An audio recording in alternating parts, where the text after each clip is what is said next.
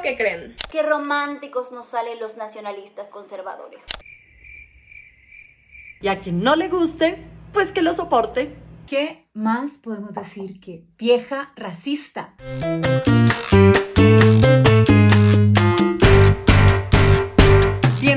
Una nueva emisión de La Caldera, el noticiero feminista de la revista Volcánicas, creado para expresar nuestra indignación y compartir algunas iniciativas feministas que están tumbando al patriarcado una noticia a la vez. Ahora también en Spotify.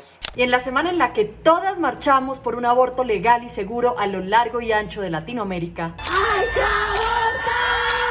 ¡Hay que este sistema patriarcal! Y no te pierdas nuestro cubrimiento especial a cargo de nuestras reporteras de calles volcánicas. Bueno, y estamos desde las calles volcánicas de Bogotá a punto de comenzar las actividades de conmemoración por el 28 de septiembre frente al Ministerio de Salud. Yo soy Catalina Ruiz Navarro desde las calles volcánicas de Ciudad de México. Les vamos a estar contando cómo avanza esta movilización del 28S que salió hace unos minutos de la glorieta de mujeres que luchan. Estas fueron las noticias. Y arrancamos esta misión con especial Noti Abortero Mundial. Argentina.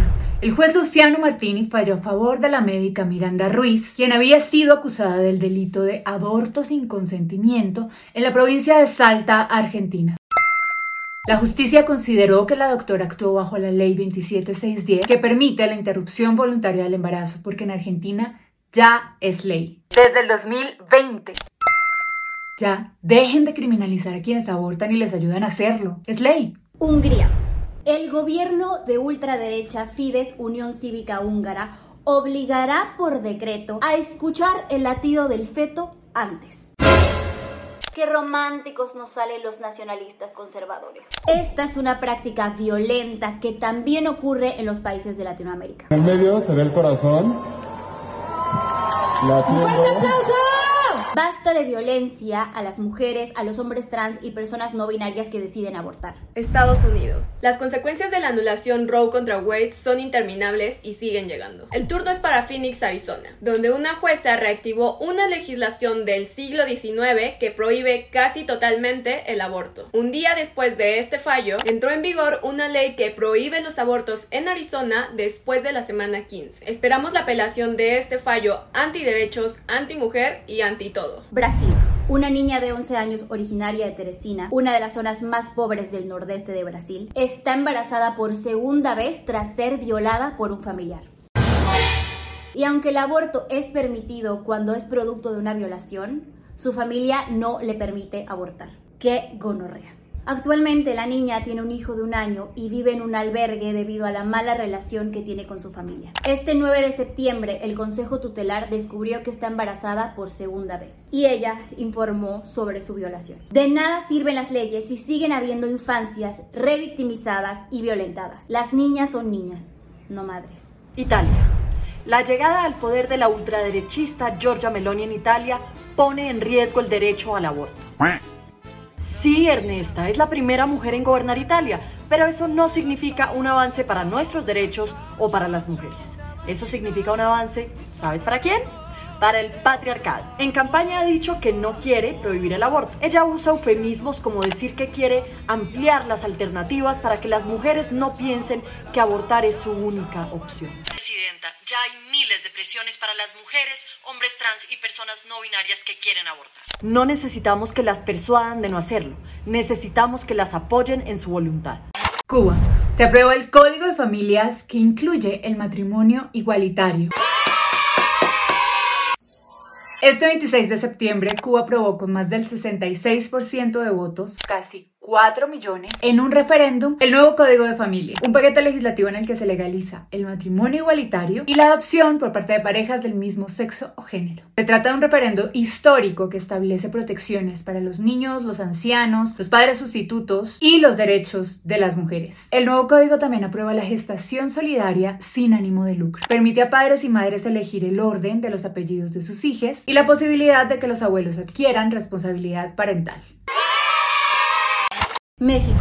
Justicia para Chuyita. Chuyita Lelixia Rodríguez, una niña de 14 años, originaria de la localidad de Derramaderos en San Luis Potosí. Salió de su casa a su escuela el 14 de septiembre, pero nunca llegó. Después de varias horas sin saber de ella, fue reportada como desaparecida. Y el 15 de septiembre fue encontrada asesinada en una unidad deportiva del municipio Villa de Arista. Con Chuyita ya suman 8 a los feminicidios ocurridos solamente en el 2022 en San Luis Potosí. Ante esta situación y como solución al problema, el gobernador de San Luis, Ricardo Gallardo Cardona, propuso una iniciativa de ley para castrar a los violadores y dar pena de muerte a los feminicidas. Porque claro, eso ya resuelve el problema. Como si no fuera un asunto social, estructural y solamente casos aislados. No mames. Mientras tanto, otro feminicidio ocurría en Culiacán la noche del viernes. La de la influencer Carla Pardini, atacada a balazos afuera de su casa. La Fiscalía de Sinaloa investiga el caso como feminicidio. Urgen medidas preventivas, no punitivismo que para nada nos protege. Colombia. Trabajadoras sexuales y modelos webcam son extorsionadas por banda criminal. En las últimas semanas se han reportado varias denuncias de trabajadoras sexuales y modelos webcam ante amenazas de integrantes de la banda criminal El Tren de Aragua. Las extorsiones iniciaron con infiltraciones en las transmisiones de las modelos webcam y mensajes amenazantes a través de sus redes sociales, con un video que mostraba una mujer siendo torturada por supuestamente no cumplir con el cupo de 100 mil pesos semanales que el grupo criminal le exigía para dejarla trabajar. La Asociación Sindical de Trabajo Sexual en Colombia, Astrasex, informó que las amenazas, además de llegar de manera virtual, también han llegado a sus sitios de trabajo. Desde su cuenta de Twitter, la concejala de Bogotá, Heidi Sánchez Barreto, denunció públicamente estos sucesos e hizo un llamado a la Fiscalía para que tomen medidas en contra de la banda criminal. La Secretaría de Seguridad dijo que las denuncias ya fueron recibidas y que están tomando las medidas correspondientes. Exigimos seguridad para todas las trabajadoras sexuales. Que putear no nos cueste la vida. México. Discursos de odio en canal de televisión pública. El pasado 21 de septiembre, el programa de televisión El Aquelarre, transmitido por el canal de televisión público Capital 21 y conducido por Renata Turren, tuvo como invitados a Itzel Suárez y Mauricio Dimeo, quienes originalmente participarían en un foro de la UNAM que hablaría sobre masculinidades. Pero luego de que denunciaran los antecedentes de Mauricio como promotor de discursos transodiantes, la institución decidió cancelarlo. Pues claro, después de su último foro TER, no les convenía tener a este sujeto. De acuerdo con Renata Turrent, se invitó a ambos para hablar sobre el tema de masculinidades, pero bajo la excusa de escuchar distintas opiniones, abrió la puerta a discursos discriminatorios en contra de la comunidad trans, nada más y nada menos que en un canal público pagado con nuestros impuestos. Entonces no se puede jugar con el, con el género por más que se quiera, ¿no? Decirse no binarios, decirse del, del género opuesto. Ah, en la hora de lo más crudo, ¿no? De, de la, una situación de opresión, ¿no? Más allá de la discriminación, de la opresión patriarcal, pues se fijan quiénes son las, las personas que tienen de nacimiento ¿no? este, una, una vagina. Al respecto, el canal de televisión emitió un comunicado diciendo defender la libertad de expresión. Pero, ¿qué creen? Los discursos de odio no son libertad de expresión. Los derechos de las personas trans y no binarias no son un tema de debate. No mamen.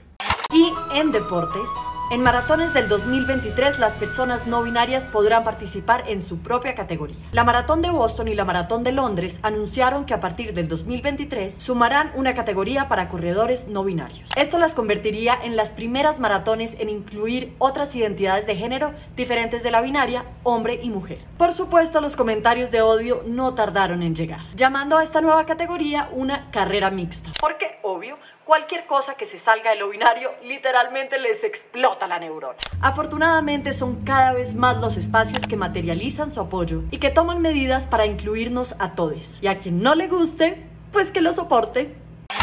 Y esta semana hay Razi Perla. Cortesía de esta señora que participó en la primera marcha de la derecha colombiana como opositora al nuevo gobierno de izquierda y lo único que tenía claro para estar marchando era su racismo. Ay, pobrecito. Y el simio ese que porque puso un millón de votos se considera la berraca del paseo. Pobre simio. Los simios gobernando. Cuando dices simio, ¿a quién te refieres? A Francia Márquez. Ah, ok. A Francia Márquez, es un simio. ¿Por qué simio? ¿Qué educación puede tener un negro? Ah, para ti los negros no estudian. Los negros roban, atracan y matan. ¿Qué educación tienen? Los blancos no. No, no mucho. No, la mayoría son los negros. ¿Qué podemos decir? ¿Qué más podemos decir que vieja racista la oposición? Si te gustó este noticiero, deja tus comentarios abajo y compártelo con tus amigas. Nos vemos o escuchamos la próxima semana con más noticias.